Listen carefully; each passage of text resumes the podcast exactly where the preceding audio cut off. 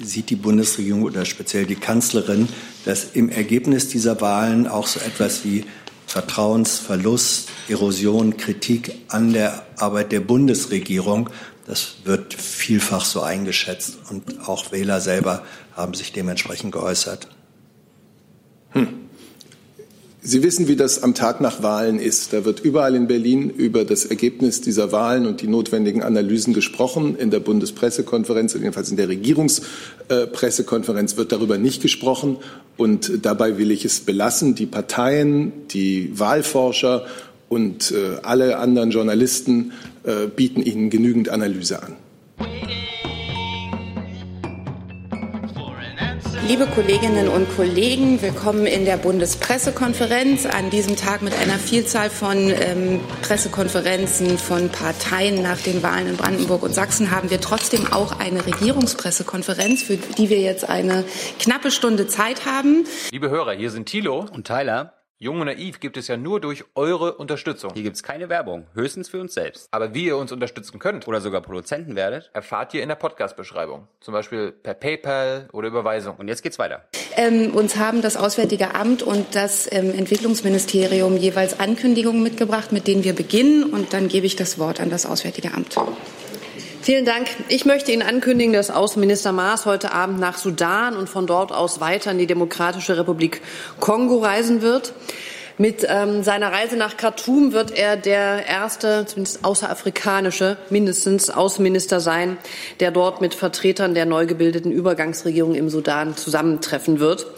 Ähm, er wird Gespräche mit Premierminister Hamdok sowie dem Vorsitzenden des Präsidialrates General Burhan führen. Außerdem wird der Außenminister Vertreter der Zivilgesellschaft treffen. Und er möchte auch eben der Zivilgesellschaft und den Menschen dort seinen Respekt ausdrücken dafür, dass sie im Wege ähm, der gewaltlosen Proteste ähm, eine neue Regierung sich bilden konnte im Sudan. Im Kongo geht es in die Hauptstadt Kinshasa und in die Provinzhauptstädte Goma und ähm, Bukavu. Ähm, der Außenminister plant einen Besuch bei dem Krankenhaus des Friedensnobelpreisträgers Dennis Mukwege. Weitere Themen in der Demokratischen Republik Kongo sind Ebola und die VN-Mission MINUSCO. Zu beiden Sachen wird der Außenminister Gespräche führen und sich mit Verantwortlichen treffen. Und das sind auch Eindrücke, die dann sicher auch im Wege der Vorbereitung für die Generalversammlung in New York Ende September mit den vielen Themen Frieden und Sicherheit, Schutz von humanitären Helfern eine, äh, eine Vorbereitung sind, die man in New York dann weiter bearbeiten wird während der VN-Generalversammlungswoche. Dann schließen wir gleich die Ankündigung des BMZ an.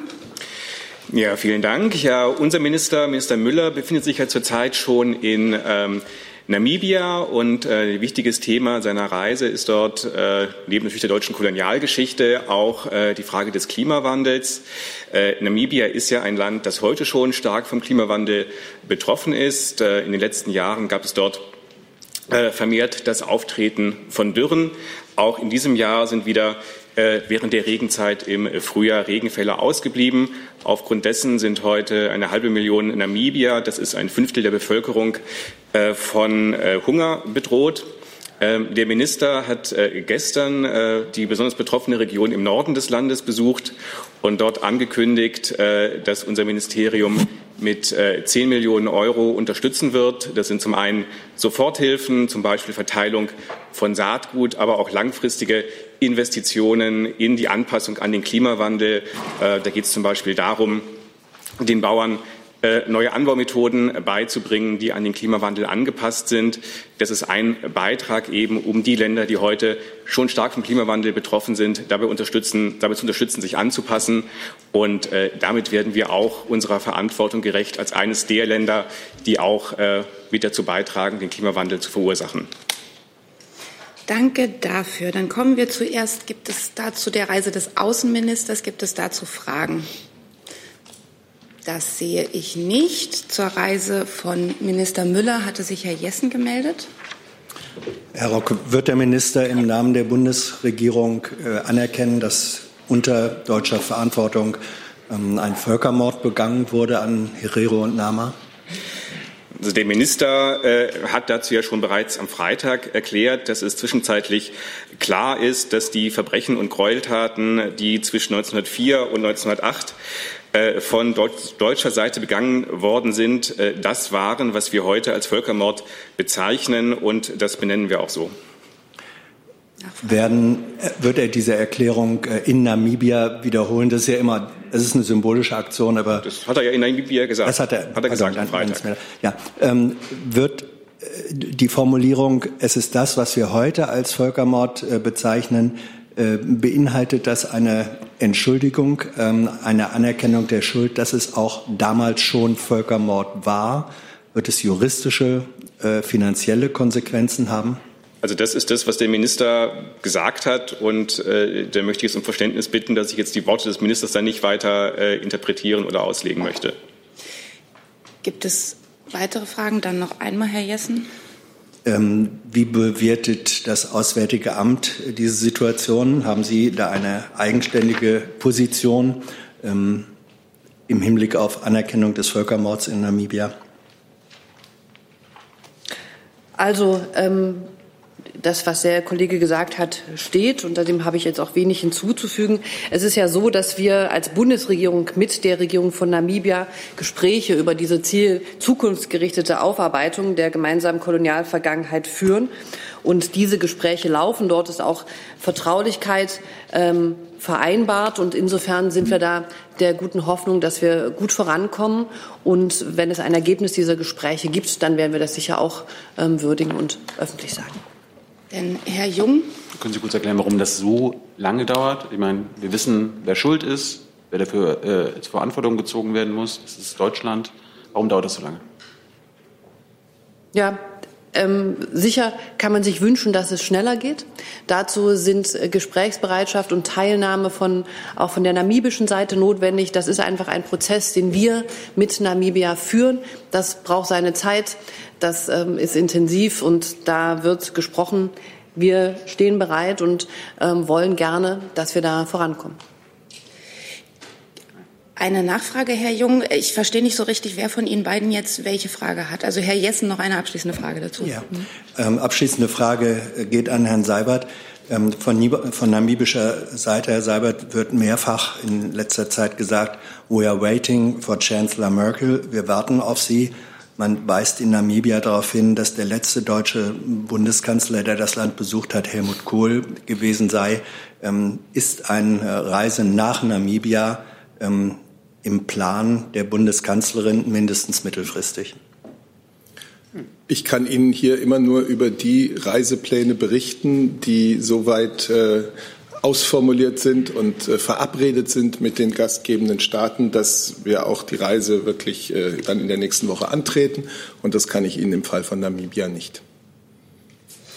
Weitere Fragen zu dem Thema sehe ich nicht. Dann kommen wir zu Fragen zu anderen Themen. Herr Rinke. Schließt ein bisschen daran an. Und zwar äh, eine Frage an Herrn Seibert. Es geht um das Thema Polen und äh, deutsche Schuldeingeständnis oder Verantwortung gegenüber den Gräueltaten im Zweiten Weltkrieg. Äh, der Außenminister hat ja jetzt ein Mahnmal für die getöteten Polen im Zweiten Weltkrieg in Berlin gefordert. Herr Schäuble hat eine ähnliche Forderung aufgestellt. Wie steht die Bundeskanzlerin zu diesen Plänen? Ja, diese Frage ist, äh, ich glaube, am vergangenen Freitag ja auch schon gestellt worden. Ja, macht ja nichts. Ähm, ich sage es nur. Ähm, also wir haben von dieser Initiative, die mittlerweile eine große Zahl von Unterzeichnern hat, äh, Kenntnis, ein Denkmal für die polnischen Opfer der deutschen Besetzung Polens äh, in Berlin zu errichten, Kenntnis.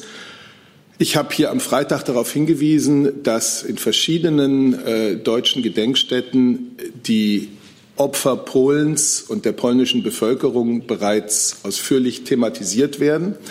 Äh, was jetzt diese Pläne für ein Mahnmal äh, hier in Berlin betrifft, so scheint es uns richtig, dass man da den gleichen Prozess anstößt äh, und das gleiche Verfahren anwendet wie bei anderen äh, Mahnmalen. Ich sage jetzt mal Denkmal für die ermordeten Juden ähm, Europas, Denkmal für die im Nationalsozialismus ähm, verfolgten Homosexuellen, Denkmal für die Opfer der sogenannten nationalsozialistischen Euthanasiemorde. Das alles waren Denkmäler, die eingerichtet wurden oder Gedenkstätten ähm, aufgrund eines Beschlusses des Deutschen Bundestages.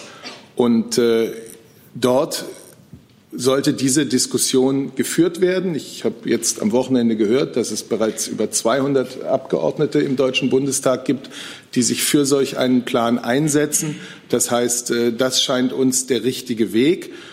Unabhängig davon, Sie wissen, dass der Bundespräsident äh, gestern am 1. September, am 80. Jahrestag äh, des deutschen Überfalls auf Polen, wie auch die Bundeskanzlerin in Polen war. Der Bundespräsident hat dort für unser ganzes Land und für unser ganzes Volk Worte gefunden, ähm, der Betroffenheit, der Scham und der Verantwortung, äh, die Erinnerung an die Opfer lebendig zu halten. Und das ist auch genau die Haltung natürlich, die uns in der Bundesregierung ähm, in unserer Zusammenarbeit mit Polen ähm, äh, sozusagen äh, antreibt.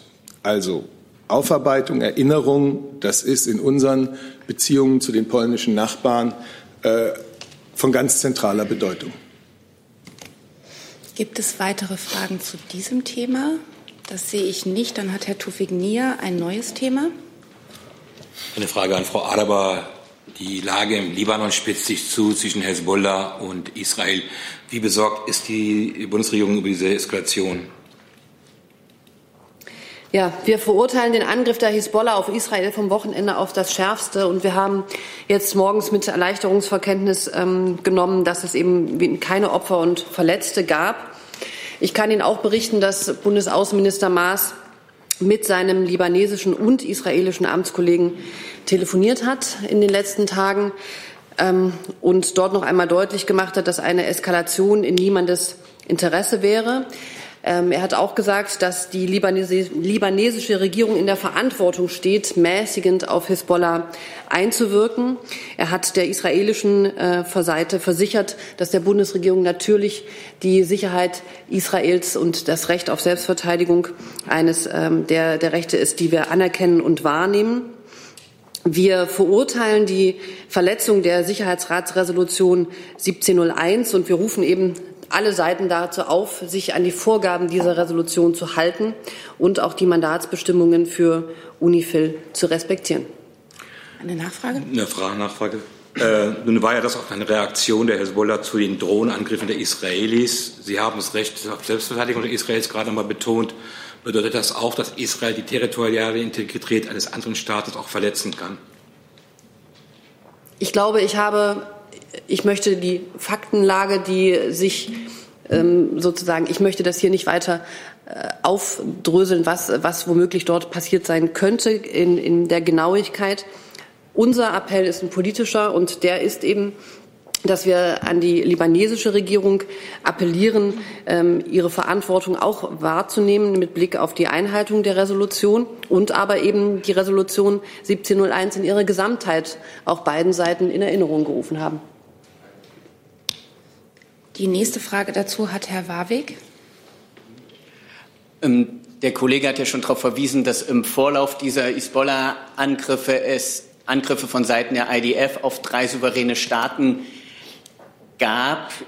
Da würde mich interessieren, wieso Sie sehr explizit die Hisbollah-Angriffe verurteilt haben, aber meines Wissens die drei Angriffe auf souveräne Staaten durch die israelische Armee nicht. Also aus was für einer Bewegungsgrundlage erfolgte da keine Verurteilung? Ich glaube, wir haben unsere, ich habe die politische Bewertung, die wir abgeben, zu diesen Sachen gerade abgegeben. Und zwar ist das ähm, jene, dass wir ganz besonders auch an die Resolution 1701 ähm, äh, erinnern und dass wir uns die Vorfälle vom Wochenende auch einmal mehr die Notwendigkeit von UNIFIL als deeskalierendes ähm, Element und als direkter Kommunikationskanal zwischen Israel und Libanon ähm, wichtig sind. Und ähm, da äh, begrüßen wir eben die in der letzten Woche erfolgte Mandatsverlängerung, für die wir uns sehr eingesetzt haben. Und das ist unsere Hauptbotschaft gewesen, auch die des Außenministers. Dann hat äh, Herr Jung dazu eine Frage. Da die internationale Gemeinschaft ja beide Seiten oder alle Seiten zu maximaler Zurückhaltung aufruft, äh, würde ich gerne wissen, äh, welchen Appell Sie denn an die Israelis richten. Ich glaube, das habe ich gerade, doch, ausgeführt. Ich? Ja. Dann versucht Herr Tufik Nia nochmal.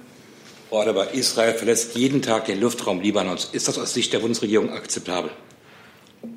Ich glaube, ich habe die Haltung der Bundesregierung in den letzten drei Antworten ausgeführt. Gibt es weitere Fragen zu dem Thema? Die sehe ich nicht. Der nächste wäre Herr Warwick auf der Liste oder hat sich das damit Nee, nee, jetzt nee, erledigt? neues Thema. Neues Thema. Dann haben Sie das Mikrofon. Ja, ähm, die USA haben am 31. August einen Angriff auf Nord-Idlib geflogen mit Dutzenden von Toten. Mich würde interessieren, wie bewertet denn die Bundesregierung diese Angriffe auf Idlib, auch eingedenk der Tatsache, dass dies just am Tag des verkündeten Waffenstillstands in der Region oder in der Gegend erfolgte?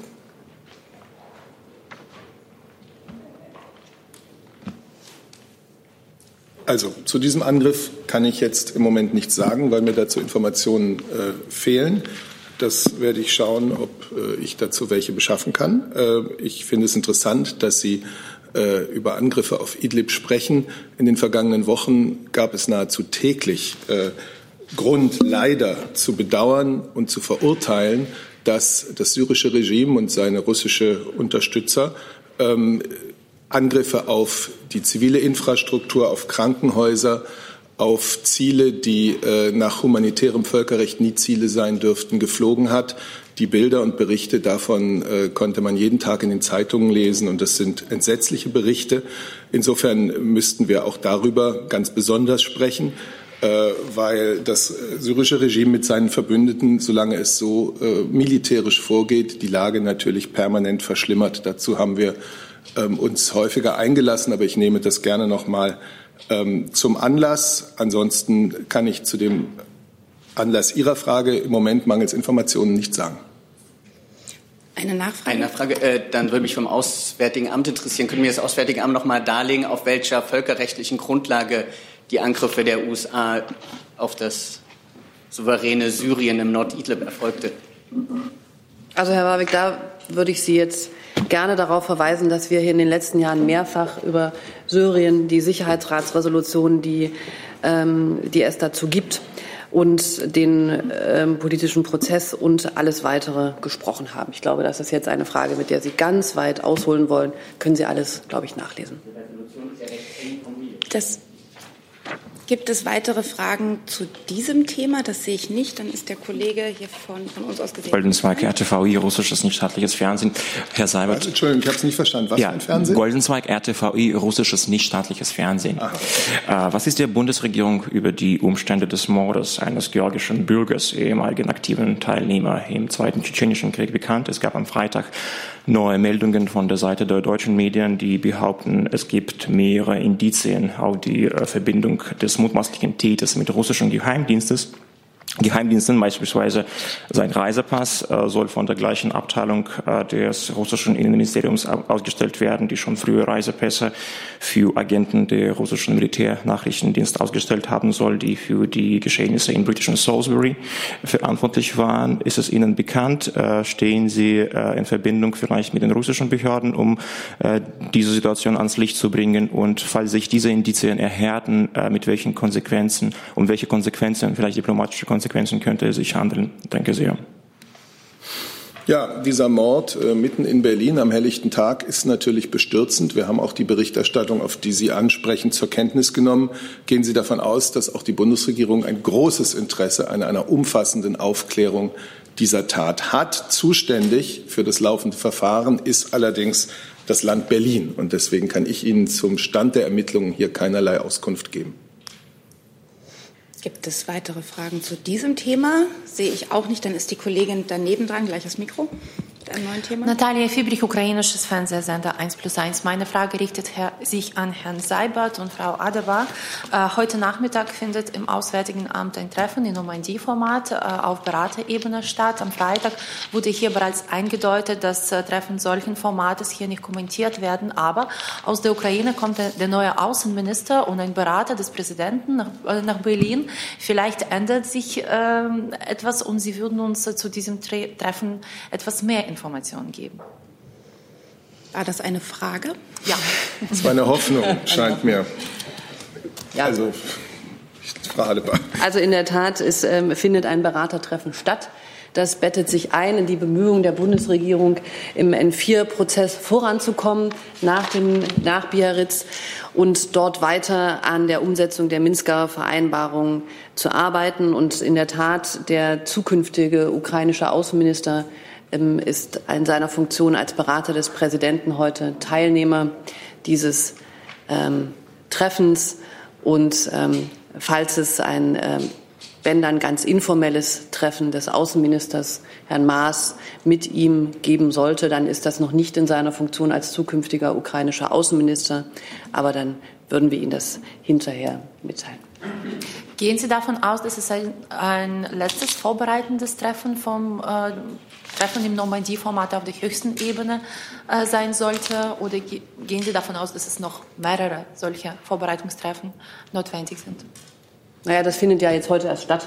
Also da müssen wir mal abwarten, wie gut da die Teilnehmer vorankommen. Wir hoffen natürlich alle, dass es gute Fortschritte gibt. Und vielleicht als letztes, ähm, welche Fragen stehen auf dem, auf, auf dem Programm? Alle Fragen rund um die Fortschritte im Minsker Prozess, die wir benötigen. Weitere Fragen zu diesem Thema sehe ich nicht. Dann hat Herr Jung ein neues Thema. Zum Thema Seenotrettung kommen. Ähm, aktuell hat der Kapitän der äh, Eleonore den Notstand ausgerufen und ist in italienische Gewässer eingelaufen, obwohl ihm das verboten wurde. Mich würde interessieren, wie die Bundesregierung dem Schiff aktuell gerade hilft. Vielleicht, Frau Adebar, vielleicht stehen Sie mit Ihnen in Kontakt. Und Herr Alter, gibt es jetzt einen schnelleren Lösungsweg dadurch, dass Salvini nicht mehr in der Regierung ist? Ich würde, ich weiß nicht, Frau Adebar, vielleicht wollen Sie beginnen. Ich meine, dass da Kontakt besteht mit dem Kapitän. Ja. Also der Kontakt mit dem Kapitän besteht und wir nehmen natürlich wahr, dass die Situation für die Menschen an Bord schwierig ist. Wir stehen auch mit den italienischen Behörden in Kontakt und jetzt kommt es darauf an, dass wir eine gute und schnelle Lösung auch für diesen Fall wiederfinden. Zu den Details vielleicht des BMI.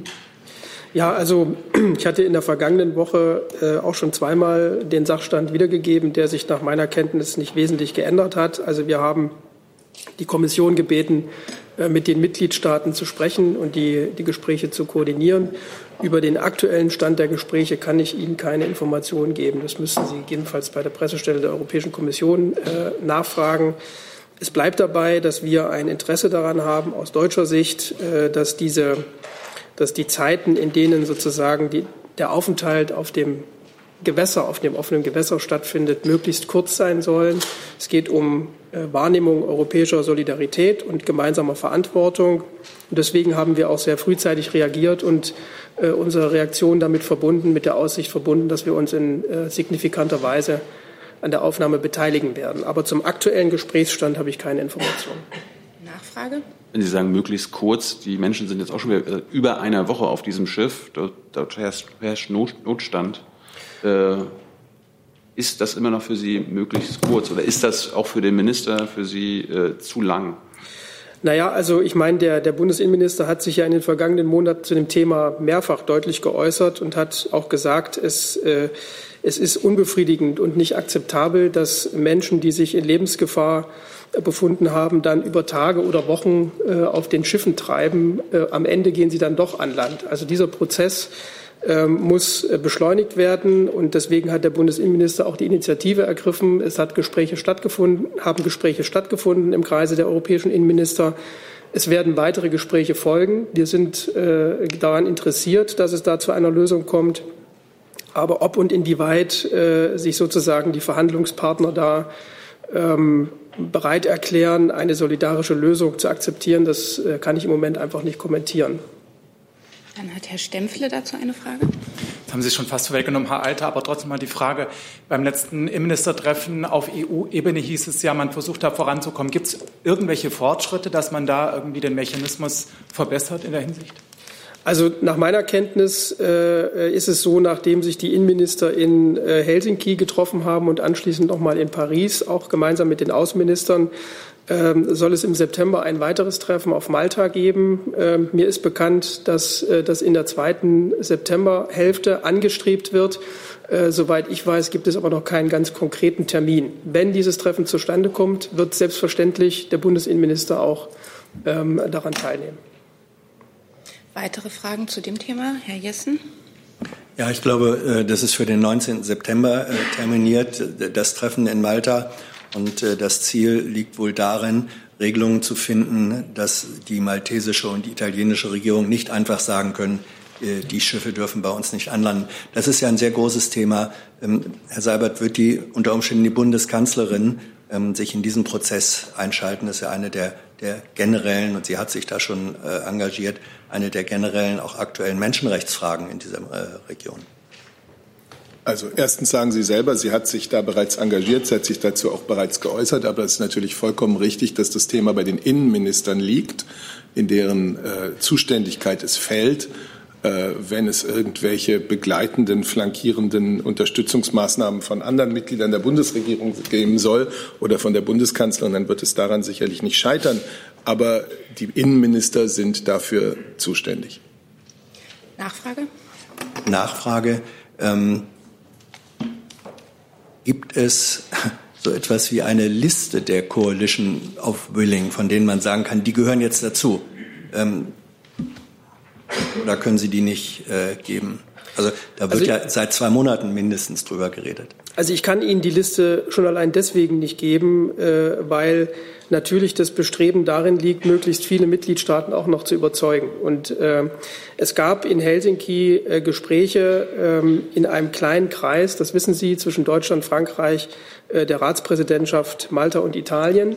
Dort ist ein, sagen wir mal, ein Nukleus, ein Papier entstanden, über das man sich unterhalten will. Aber wir geben uns nat natürlich damit nicht zufrieden. Es geht darum, möglichst viele Mitgliedstaaten zu überzeugen und die Herausgabe einer Liste oder einer Zahl an dieser Stelle wäre schlicht unseriös. Die nächste Frage, Herr Jung, zu dem Thema. Nur zu Verständnis, es ist ein reines Innenministertreffen am 19. September auf Malta. Also Herr Maas, Außenminister sind nicht dabei. Ich glaube, was, wenn ich darf, was ähm, der Kollege meinte, war der Gimnich, das Gimnich-Außenministertreffen in der vergangenen Woche Donnerstag in Helsinki, wo auch die Außenminister zu dem Thema sich weiter besprochen haben in einem kleinen Kreis und auch dort ähm, weitergearbeitet haben, um den Kreis der Mitgliedstaaten für einen Verteilungsmechanismus ähm, zum Erarbeiten weitergeführt haben. Und das ist eine Aufgabe, die eben uns alle angeht und die uns allen unter den Nägeln brennt. Ja. Wer stand im Kreis? Wie bitte? Wer stand im Kreis? Das hat der Kollege, glaube ich, gerade gesagt. Ja. ja. aber es waren dieselben. Weitere Fragen zu diesem Thema? Er redete über letzte Woche. Nochmal, gibt es weitere Fragen zu diesem Thema? Das sehe ich nicht. Dann hat Herr Tufik Nia ein neues Thema. Frau Adebar, eine Frage zur Situation in Südjemen, speziell was die Separatistenbewegung in Aden betrifft. Äh, die Vereinigten Arabischen Emirate unterstützen die Separatistenbewegung.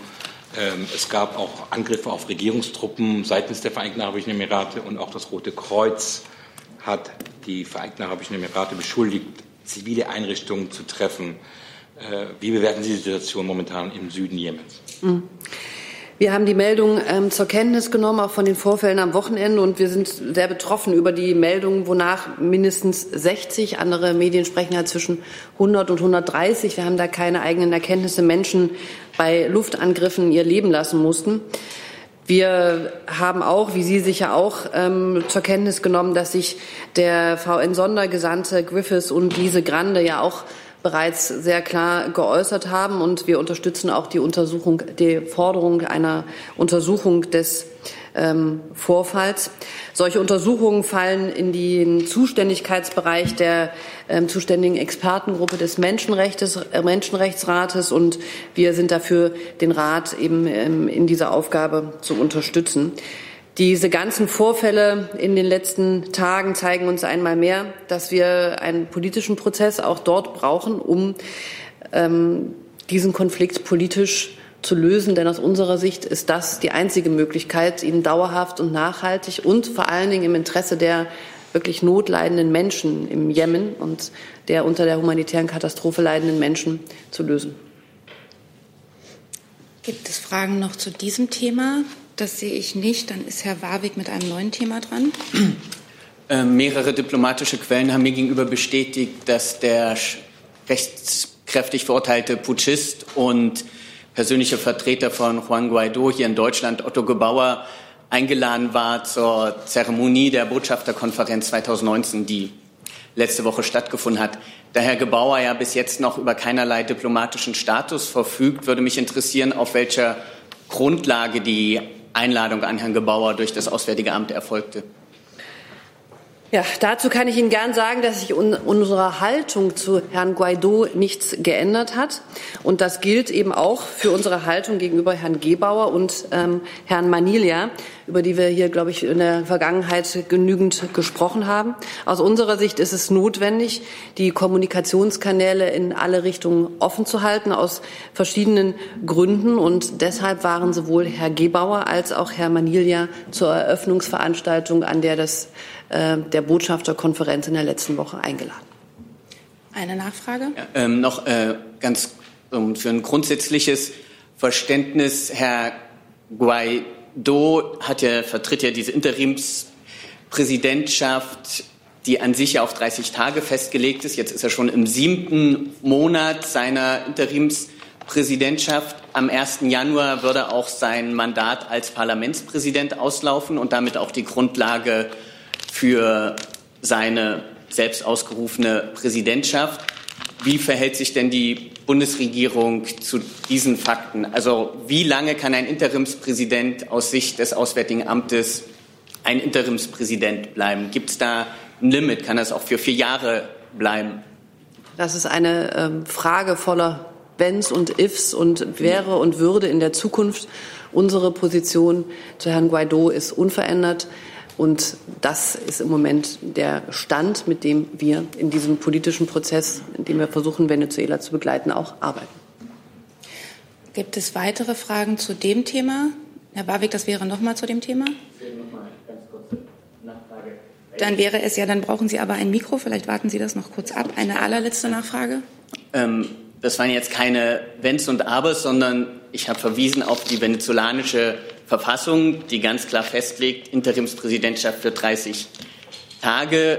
Der entsprechende Paragraph ist sowieso hoch umstritten, ob der überhaupt auf Guaido. Herr Barwig, Sie wollten eine Nachfrage stellen. Das es gibt ja auch andere Kollegen, die mit zwei ausarten. Sätzen ein Intro machen. Deswegen würde ich ganz gern noch mal von der Bundesregierung wissen, auf welcher konstitutionellen Grundlage Herr Guaido denn Interimspräsident ist. Ich glaube, Herr Warwick, dass es, ähm, Sie polemisieren hier in Ihrer Frage und ähm, die Vorsitzende hat auch schon das Nötige gesagt. Ich verweise Sie wirklich auf alles, was wir zu Venezuela hier ausführlich und unsere Position besprochen haben. Ich will es gerne noch mal in einem Satz sagen. Herr Guaido ist an der Spitze der demokratisch gewählten und legitimierten Nationalversammlung. Eine andere demokratisch legitimierte Institution sehen wir dort in Venezuela derzeit nicht. Also bleibt unsere Hoffnung und auch unsere Forderung, dass der Wille, der demokratische Wille des venezolanischen Volkes in freien und fairen Präsidentschaftswahlen zum Ausdruck kommen muss. Weitere Fragen zu dem Thema sehe ich nicht. Herr Jung hat noch ein neues Thema. Es geht um Tiefseebohrungen und äh, Greenpeace hat heute in Berlin äh, demonstriert dagegen und äh, behauptet, dass Deutschland sich bereits zwei Explorationslizenzen im Pazifischen und Indischen Ozean gesichert habe. Ich würde gerne wissen, erstens, welches Ministerium dafür zuständig ist, zweitens, ob das stimmt und drittens, warum. Das ist schon mal gut, wenn sich das einer fragt. Gibt es ein Ministerium, was. Also wer, wer ist in der Bundesregierung für die Lizenz, den Lizenzkauf, Lizenzbesorgung von? Dazu kann ich mich gern äußern. Ähm, die Explorations- und ähm, Abbaulizenzen für den internationalen Tiefseebergbau werden von der Internationalen Meeresbodenbehörde IMB vergeben. Bisher sind ausschließlich Explorationslizenzen vergeben worden, das heißt also keine Abbaulizenzen. Ähm, es findet also derzeit äh, kein Tiefseebergbau in diesen Gebieten statt. Ähm, das, diese internationale Meeresbehörde erarbeitet derzeit Abbauregularien, einen sogenannten Mining Code. Ähm, diese Regularien werden dann die Basis für den zukünftigen Abbau bilden. Sie können bestätigen, dass, dass Greenpeace sagt, dass es zwei Lizenzen für den Indischen und Pazifischen Ozean aus, für Deutschland gibt. Und mich würde interessieren, warum man sich überhaupt dafür interessiert.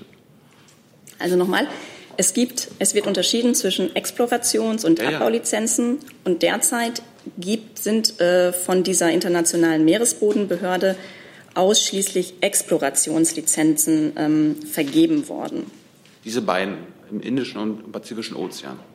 Für die angesprochenen Gebiete. Warum hat man sich die besorgt? Also für weitere Details müssten Sie sich an die ähm, zuständige Behörde wenden. Das ist, wie gesagt, die internationale Meeresbodenbehörde. Das muss doch Dann hat, nee, Moment, jetzt hat dazu Herr Jessen eine Nachfrage, wenn ich das richtig sehe.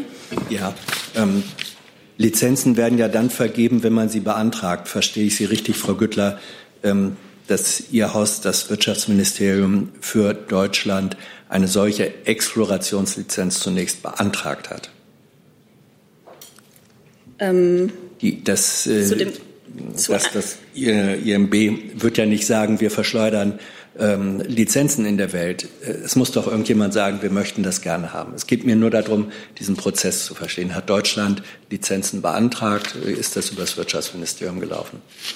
Ähm, zu den weiteren Details müsste ich Sie, wie gesagt, an die Behörde ähm, verweisen. Ansonsten kann ich ähm, noch mal nachhören bei uns im Haus und dann gegebenenfalls ähm, etwas nachliefern. Dann warten wir auf die Nachlieferung. Gibt es dennoch weitere Fragen? Das sehe ich nicht. Dann ist Herr Rinke noch mal dran. Kurze Frage an Herrn Seibert. Heute Abend ist der Koalitionsausschuss. Ich weiß, dass das normalerweise die Parteien sind, die dafür zuständig sind. Jetzt gibt es aber starke Aufforderungen nach den Landtagswahlen an die Bundesregierung, jetzt beschleunigt äh, Entscheidungen umzusetzen. Ich hätte ganz gerne gewusst, ob das äh, Auswirkungen auf den Ablauf des heutigen Abends haben wird, also ob die Bundesregierung sich jetzt einen beschleunigten Zeitplan zum Beispiel bei den Klimabeschlüssen vornimmt und was von heute Abend zu erwarten ist. Also äh, das Treffen heute Abend ist kein klassischer Koalitionsausschuss. Äh, daher sollten Sie auch nicht damit rechnen, dass anschließend Ergebnisse kommuniziert werden. Das ist ein Arbeitstreffen, bei dem sich die Koalitionspartner über das weitere Vorgehen abstimmen. Also es ist ein Teil des laufenden Prozesses der Zusammenarbeit in dieser Bundesregierung. Und was die Klimabeschlüsse betrifft, wir haben jetzt den 2. September, der 20. September die Sitzung des Klimakabinetts, die auch tatsächlich Entscheidungen bringen wird, äh, ist jetzt äh, etwas mehr als zwei Wochen noch vor uns. Es gibt viel Arbeit auf dem Weg dahin und dieser 20. wird auch der Tag der Entscheidungen sein. Gibt es dazu weitere Fragen? Die sehe ich nicht. Gibt es noch Fragen zu anderen Themen? Dann ist Herr Jessen noch mal dran. Es knüpft in gewisser Weise doch daran an. Es waren Landtagswahlen, äh, Herr Seibert, aber dennoch ähm, die Frage, sieht die Bundesregierung oder speziell die Kanzlerin, dass im Ergebnis dieser Wahlen auch so etwas wie Vertrauensverlust, Erosion, Kritik an der Arbeit der Bundesregierung, das wird vielfach so eingeschätzt und auch Wähler selber haben sich dementsprechend geäußert. Hm. Sie wissen, wie das am Tag nach Wahlen ist. Da wird überall in Berlin über das Ergebnis dieser Wahlen und die notwendigen Analysen gesprochen. In der Bundespressekonferenz, jedenfalls in der Regierungspressekonferenz wird darüber nicht gesprochen. Und dabei will ich es belassen. Die Parteien, die Wahlforscher und äh, alle anderen Journalisten äh, bieten Ihnen genügend Analyse an. Ja, aber von der hören wir ja, von denen hören wir ja nichts, ob ja. die Kanzlerin das Wahlergebnis auch als Kritik an ihrer Regierungsführung sieht. Das ist doch eine Frage an Sie.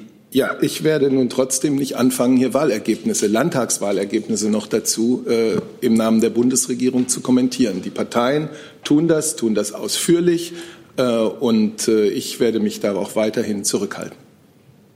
Dann eine Frage von Herrn Jung dazu. Ich probiere es mal. Äh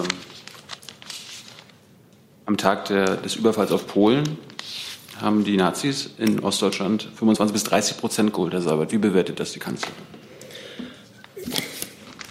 Ich habe Ihrem Kollegen und Mitstreiter bereits zu meiner Bereitwilligkeit, über die Landtagswahlen hier zu reden, alles gesagt. Zum wichtigen Gedenktag an das, den 80. Jahrestag des Ausbruchs des Zweiten Weltkriegs, des deutschen Überfalls auf Polen, haben wir hier ausführlich gesprochen. Und ich verweise nochmal auf die bedeutende Rede, die der Bundespräsident in Warschau gestern gehalten hat. Weitere Fragen zu dem Thema sehe ich nicht. Dann nochmal die Frage, gibt es Fragen zu anderen Themen? Hey Leute, Jung und Naiv gibt es ja nur durch eure Unterstützung. Ihr könnt uns per PayPal unterstützen oder per Banküberweisung, wie ihr wollt. Ab 20 Euro werdet ihr Produzenten im Abspann einer jeden Folge und einer jeden Regierungspressekonferenz. Danke vorab. Herr Warwick. Äh, diesen Monat findet ja die 74. UN-Generalversammlung statt. Mich würde interessieren, obwohl von den meisten Völkerrechtlern eigentlich schon als obsolet bezeichnet, besteht die Feindstaatenklausel ja noch ähm, in der aktuellen UN-Charta fort. Da würde mich interessieren, plant die Bundesregierung vielleicht im Zusammenspiel mit Japan Initiativen zur Streichung dieser zwei Artikel 53 und 107? An wen richtet sich die Frage? An das Auswärtige Amt. Wir planen, ähm, uns weiter dafür einzusetzen, den VN-Generalsekretär in seinen umfassenden Bemühungen zu einer Reform der Vereinten Nationen zu unterstützen. Wir sind auch sehr dafür, dass sich die Reform auf das konzentriert, was die Vereinten Nationen jetzt wirklich wesentlich brauchen. Ähm, und zwar geht es da nicht um Texte, sondern es geht um eine Reform der, des Peacekeepings, um eine Reform der ähm, Zusammenarbeit der verschiedenen Organisationen, um eine Reform und eine Straffung der Aufgaben und um eine Effizienzsteigerung und all das ähm, und auch der Entscheidungsmechanismen und all das sind Dinge, für die sich Deutschland gemeinsam mit anderen Staaten, auch unter anderem Japan, einsetzt und worin wir Herrn Guterres sehr unterstützen. Eine Nachfrage? Also zum Verständnis, das heißt, dieser an sich völkerrechtlich obsolete Passus und die zwei Artikel plant die Bundesregierung nicht zu streichen. Also Herr Warwick, Sie haben eine Meinung ähm, zur Charta der Vereinten Nationen. Ähm, aus unserer Sicht ist das ein sehr bedeutendes Dokument, ein wichtiges Dokument, auf das die Grundlage bildet für die Vereinten Nationen, ihre Entscheidungen zu treffen. Und das ist gut und richtig so. Und das ist die Haltung der Bundesregierung dazu. Weitere Fragen dazu sehe ich nicht. Und gibt es Fragen zu anderen Themen? Die sehe ich auch nicht. Dann sind wir heute etwas zügiger durch. Ich danke allen für die Pressekonferenz.